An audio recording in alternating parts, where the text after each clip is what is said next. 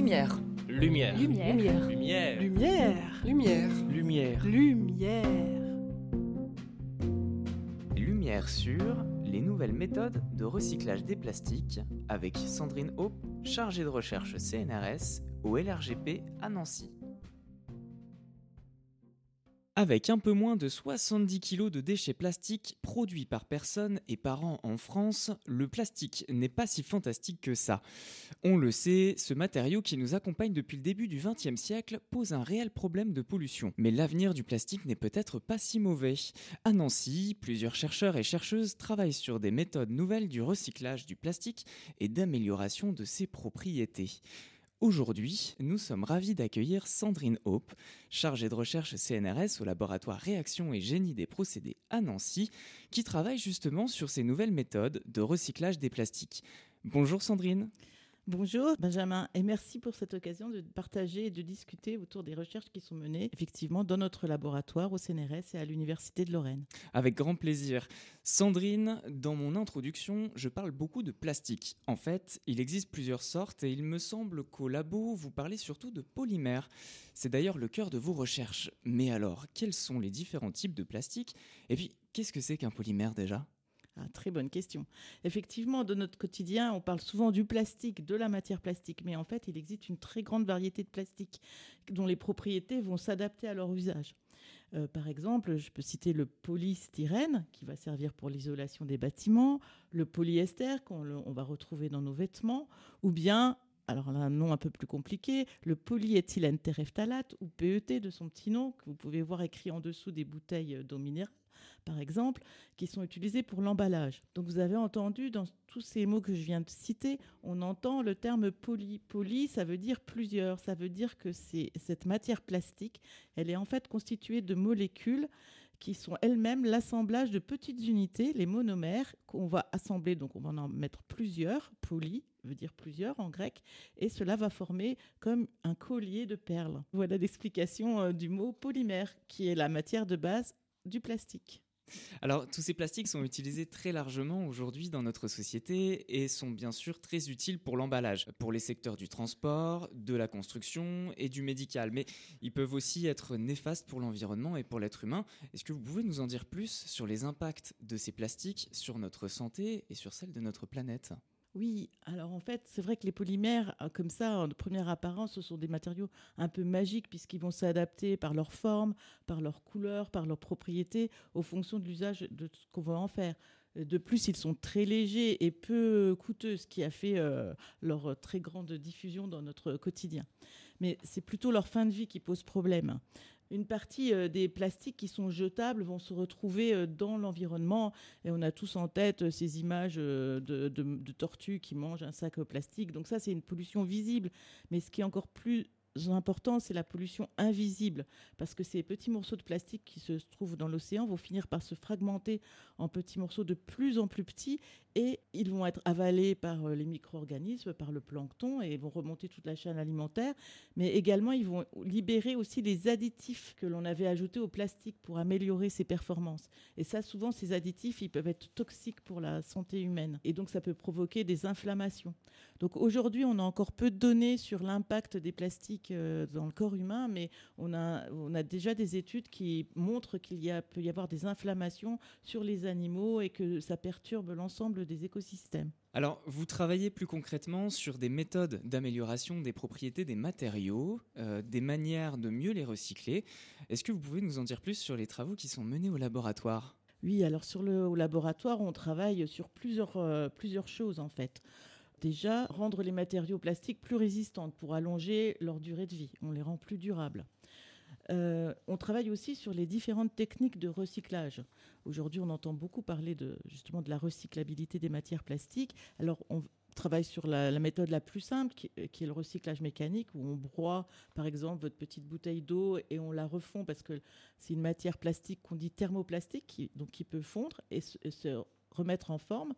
Mais on travaille aussi également sur le recyclage chimique ou biochimique. Par exemple, je peux vous donner l'exemple. Aujourd'hui, on travaille avec euh, une start-up euh, de, la filière textile sur le recyclage des collants. Ces collants, Ils sont en fait constitués de deux polymères. Donc euh, un polymère qui s'appelle le polyamide, qui est le nylon, et un autre polymère qui s'appelle le polyuréthane, qui est l'élastane, qui va donner l'élasticité à nos vêtements. On en retrouve partout, mais le problème c'est que ça va perturber le cycle de recyclage. Donc aujourd'hui, on, travaille avec, euh, en utilisant des micro-organismes qui vont synthétiser des enzymes qui vont pouvoir dégrader la matière plastique, cet élastane, et nous permettre de récupérer la matière que l'on veut, le nylon. Enfin, le, mieux, c'est de, pouvoir euh, travailler dès la conception des objets en matière plastique et de penser à leur recyclabilité dès le début. C'est ce qu'on appelle l'éco-conception. Alors, l'éco-conception, ça peut être tout simple. Hein. Ça peut être, par exemple, dans l'emballage, on, travaille souvent avec euh, du multicouche. Si vous pensez au Tetra on associe du plastique avec du carton, etc. Donc aujourd'hui, euh, on fait des recherches aussi pour essayer de travailler qu'avec une seule matière, qui sera plus facile à recycler ensuite, puisqu'on n'aura pas à séparer les matières. Euh, on travaille aussi également sur les composites. Alors les composites, ce sont des matériaux qui aussi utilisent de la matière plastique, mais associés à des fibres pour les rendre plus résistants. Les fibres de carbone, par exemple. Vous avez peut-être entendu parler des pales d'éoliennes qui aujourd'hui ne se recyclent pas parce qu'en fait, on n'est pas capable de séparer la matière plastique de la fibre. Eh bien, au, laboratoire, on développe des nouveaux polymères qui s'appellent des vitrimères qui, eux, vont permettre de se recycler comme euh, la matière plastique de notre petite bouteille euh, d'eau minérale. Donc, on va pouvoir la refondre et refaire de la matière. Est-ce qu'on peut dire finalement qu'améliorer la résistance des matériaux plastiques ou faire en sorte qu'ils soient plus facilement recyclables, ça permettra de réduire drastiquement les déchets produits par l'homme à court terme? Alors euh, non, bien sûr, hein, euh, la technologie, elle peut pas tout. Il faut être conscient que même avec une filière qui serait bien établie de collecte, de tri et de recyclage, il y aura toujours des plastiques qui vont se retrouver dans l'environnement. Il y aura toujours des fuites entre guillemets.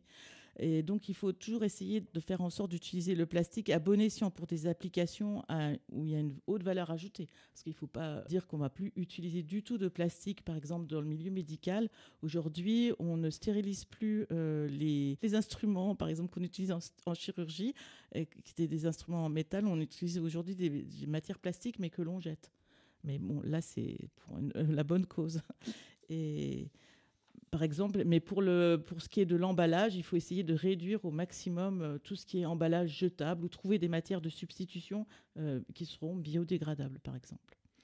Dans tous les cas, les méthodes que vous mettez au point au laboratoire sont tout de même encourageantes. Mais il est important de rappeler que la science seule n'arrivera pas à trouver des solutions face à la multiplication des déchets plastiques.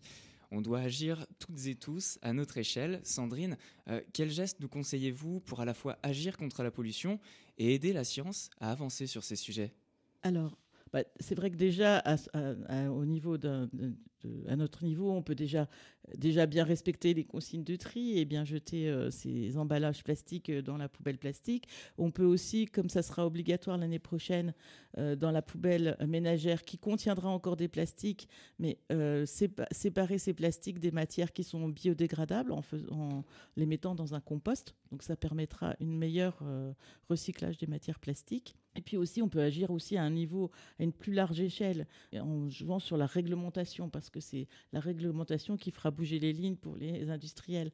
Et voilà, il faut imposer les choses pour que ça puisse changer. Et puis surtout travailler collectivement. Voilà, tout à fait. Alors Sandrine, vous êtes aujourd'hui chargée de recherche, spécialisée sur les matériaux polymères.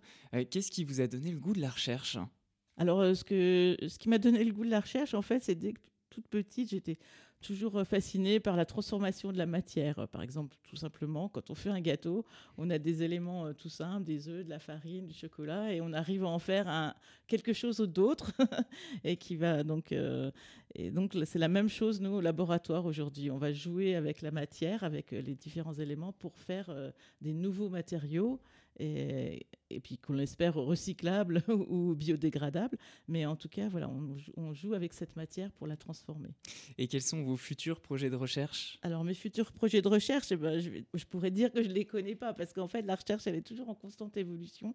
Il y a encore quelques années, euh, on ne travaillait pas sur tous ces sujets, sur le recyclage et le biosourcé. Je pense qu'on va encore continuer à, à travailler encore plus sur tout le développement de ces matières bioressourcées, euh, ces plastiques euh, biodégradables et sur les techniques de, recyclage. Donc on invente en fait sans cesse de nouveaux matériaux qui du coup sont de plus en plus étudiés par les scientifiques et donc par vous. C'est peut-être ça en fait vos futurs sujets de recherche, ce seront les matériaux de demain.